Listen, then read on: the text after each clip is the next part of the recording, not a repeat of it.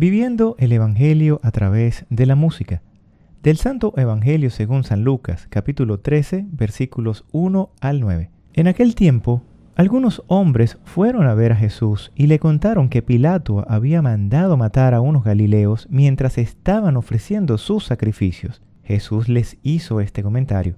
¿Piensan ustedes que aquellos galileos, porque les sucedió esto, eran más pecadores que todos los demás galileos? Ciertamente que no.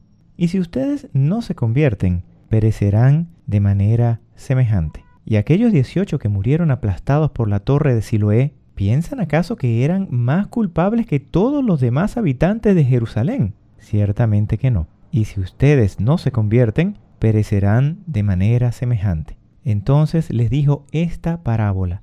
Un hombre tenía una higuera plantada en su viñedo. Fue a buscar higos y no los encontró. Dijo entonces al viñador, mira, durante tres años seguidos he venido a buscar higos en esta higuera y no los he encontrado. Córtala. ¿Para qué ocupa la tierra inútilmente? El viñador le contestó, Señor, déjala todavía este año. Voy a aflojar la tierra alrededor y a echarle abono, para ver si da fruto. Si no, el año que viene la cortaré. Palabra del Señor. Gloria a ti, Señor Jesús. Comentario. Dios quiere que demos fruto. Nuestro paso por esta vida no puede ser algo inútil.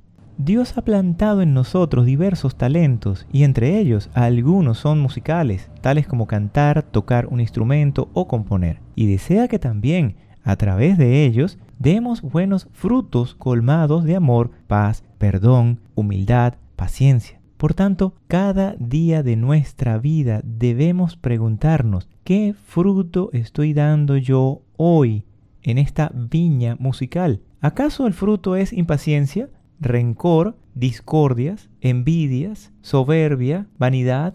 ¿Qué le presentaré a Dios cuando venga a buscar buenos frutos y no los encuentre? Señor, hoy te pedimos humildemente que si es tu voluntad, aflojes nuestros corazones y abones nuestras vidas con tu palabra, con tu amor, y asimismo te damos gracias por tu infinita misericordia y por venir siempre a nuestro encuentro, a nuestro auxilio. Bendito seas, Señor, por siempre. Amén. Llegamos al final y queremos invitarlos a escuchar la próxima edición del podcast Un canto nuevo para el Señor que Dios Todopoderoso pueda oír el canto y la música de nuestros corazones cada día.